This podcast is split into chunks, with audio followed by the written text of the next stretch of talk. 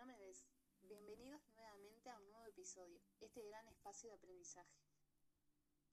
Como locutores de este podcast tenemos a Alisa Fernández, Noelia Abel, Fernanda Monine, Stephanie Gringhelli y Tatiana Lenzi del Instituto de Formación Docente de Canelones, Juana Moscomeño. El día de hoy, domingo 1 de agosto, continuaremos abordando el tema de la luz, su propagación y sus características.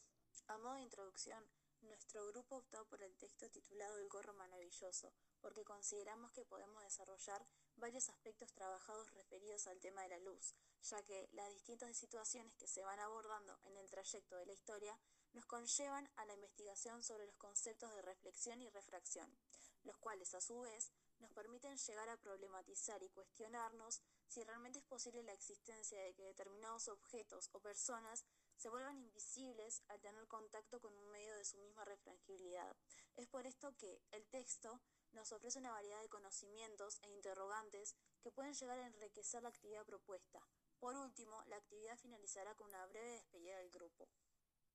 Ahora sí, una vez introducido el tema, presta mucha atención que comienza lo interesante. El sueño del gorro maravilloso, texto extraído del libro Física Recreativa 2 de Jacob.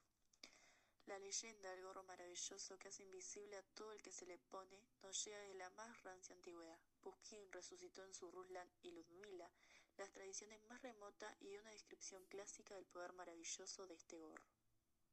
A impulso de un capricho tentador, ocurriósele un día a la doncella ponerse el gorro de Chernomor. Ludmila al punto vuelta le dio, se lo puso derecho y la diadó hasta que al revés lo colocó, y oh, maravilla de tiempos pasados, Lumila del espejo se esfumó.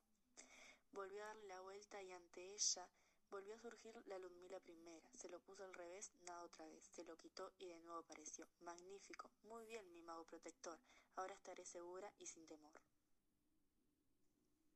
La posibilidad de hacerse invisible era la única defensa que tenía Ludmila en su prisión. Encubierta en su invisibilidad podía escapar a la vigilancia de sus guardianes. La presencia de la invisible prisionera solo era delatada por sus acciones.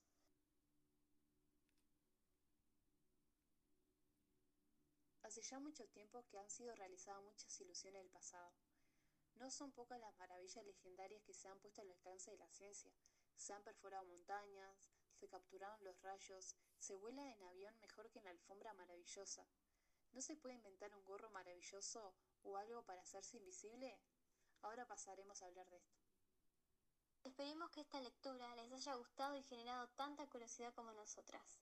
De que hay objetos que son totalmente invisibles. Con la ayuda de un gorro maravilloso, ¿podemos desaparecer? Nos estamos acercando al cierre de otro magnífico episodio. Nuevamente agradecemos a la radio de Carmela y Carmelo por habernos dado este espacio para poder explicar un poco sobre este nuevo tema emocionante.